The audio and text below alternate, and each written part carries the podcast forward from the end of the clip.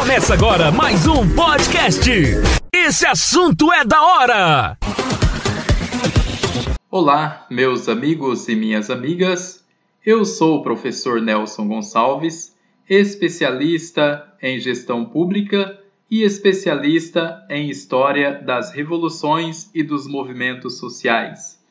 Este é o oitavo episódio do podcast Este Assunto é da Hora.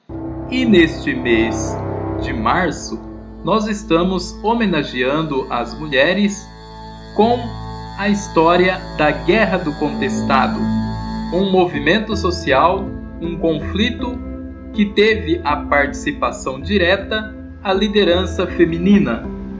Portanto, fique comigo e a partir de agora acompanhe a terceira parte do episódio A Guerra do Contestado a participação feminina. A Guerra do Contestado foi um conflito armado que aconteceu entre 1912 a 1916 nos estados de Santa Catarina e Paraná.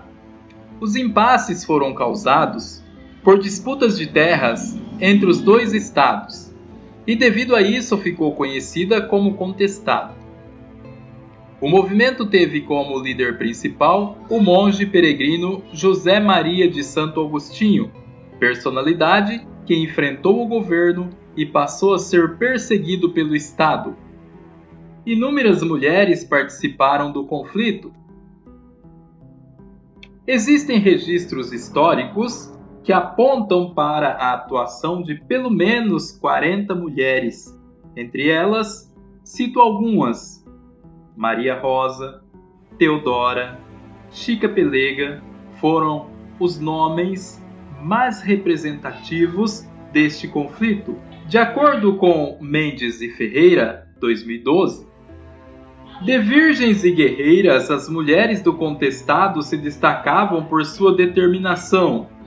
Constantina, Maria Rosa, Etelvina, Francisca Roberta, conhecido como Chica Pelega, Sebastiana, Querubina, a vidente, Teodora, a dondoca, Cristabel. Tinha também a figura enigmática da velha prostituta Beija-Flor, que junto ao seu batalhão de mulheres guerreiras eram a perdição dos homens, mas também lutavam como homens. Essas e outras mulheres foram protagonistas e exerceram diferentes papéis sociais. De um lado, elas representaram a pureza e a renovação, e de outro, o mundo obscuro da violência, da opressão e da submissão ao universo masculino. Entretanto, no processo de busca por fontes que identificassem outras figuras femininas, me deparei com a dificuldade de encontrar registros da época, visto que, segundo Sanford 2008, a não ser por parte do Exército, que tem seus registros, o contestado foi feito por histórias orais. Desta forma, existe uma grande carência nas fontes primárias sobre a participação feminina no conflito. O fato é que, mesmo vivendo sob acentuado domínio patriarcal, muitas das mulheres desempenharam papéis importantes no movimento do contestado, as quais vão ganhar espaço e respaldo, a começar pelas chamadas virgens. O monge José Maria se fazia acompanhar por várias delas para auxiliá-lo nas rezas, nas pregações e no preparo de chás homeopáticos. Para Lazarim e Silva, 2015, o título de virgem, aqui citado, nem sempre diz respeito à condição sexual, mas à capacidade adivinhatória. As meninas virgens eram capazes de estabelecer um elo sobre o mundo encantado e místico com o mundo dos sertanejos, mundo este que o levaram a lutar até a morte pela crença santa da religião. Já segundo Tonon, em 2012, a proximidade das virgens com o monge lhes dava respeitabilidade e poder junto à comunidade.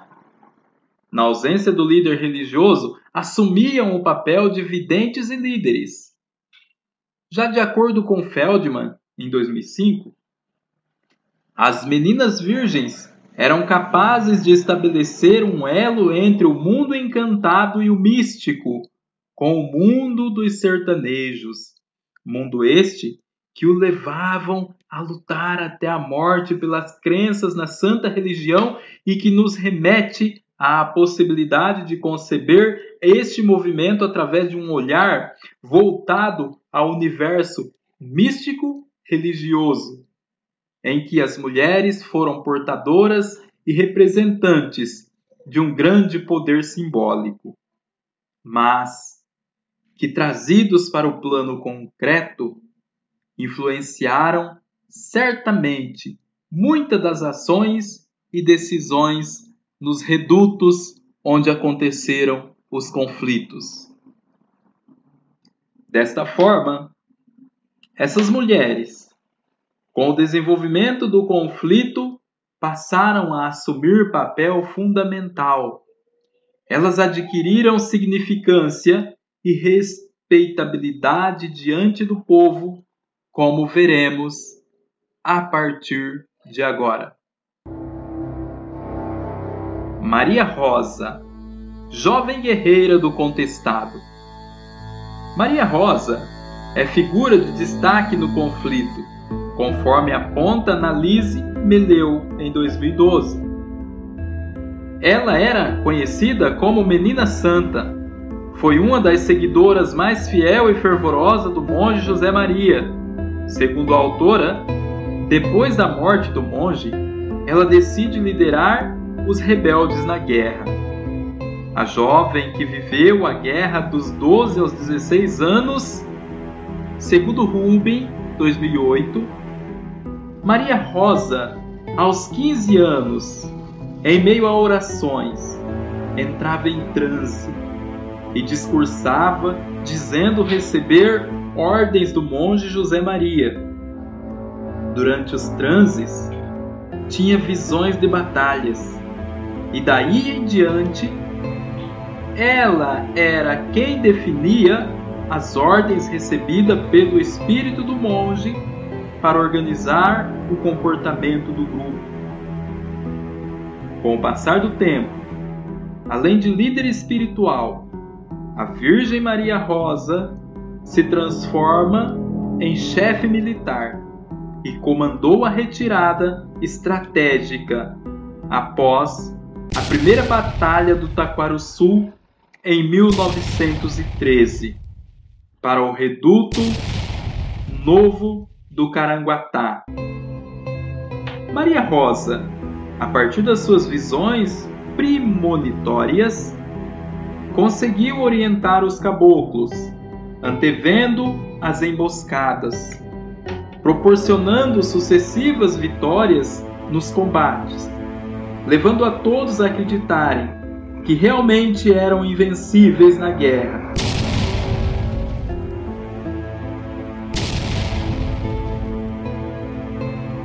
pois tinha a ajuda dos céus.